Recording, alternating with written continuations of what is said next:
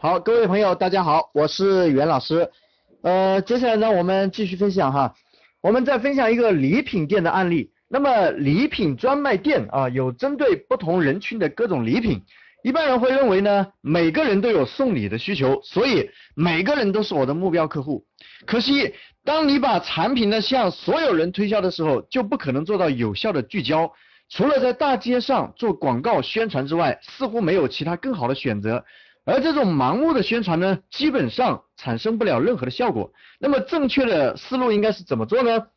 应该是首先选择一类或者一款礼品呢，作为市场切入点，获得大量的客户基数，再顺利的推出其他产品，或者每一类礼品呢，同时分开找精准的鱼塘销售。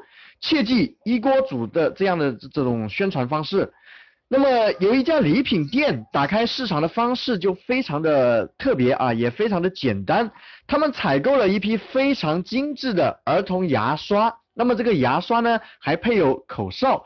阿里巴巴上面进货价才两块钱，但是它的市场销售价格至少可以飙到五块钱。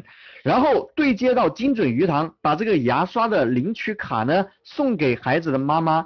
此卡可以免费领取四套，这是非常有诱惑力的引流产品。当妈妈持卡过来之后呢，并不是立刻拿走四套，而是先给她一套，剩下的每个月可以过来领取，这样呢就顺利的获得了跟他们长期联系的机会，并且在第一次免费领取的时候呢，还会推荐儿童牙膏，还有其他的一些产品，那么其中有一部分的家长就会购买。如果第一个月发两千张卡出去，他仅仅需要四千块钱的成本，就可以获得两千个客户接触的机会。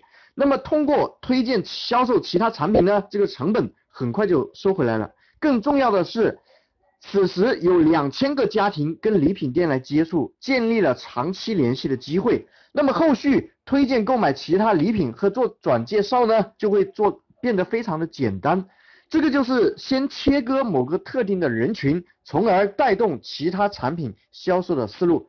所以呢，我们再次强调哈，如果各位你的产品非常多，一定要找出主打人群和产品，呃，切入市场，切忌盲目的推广。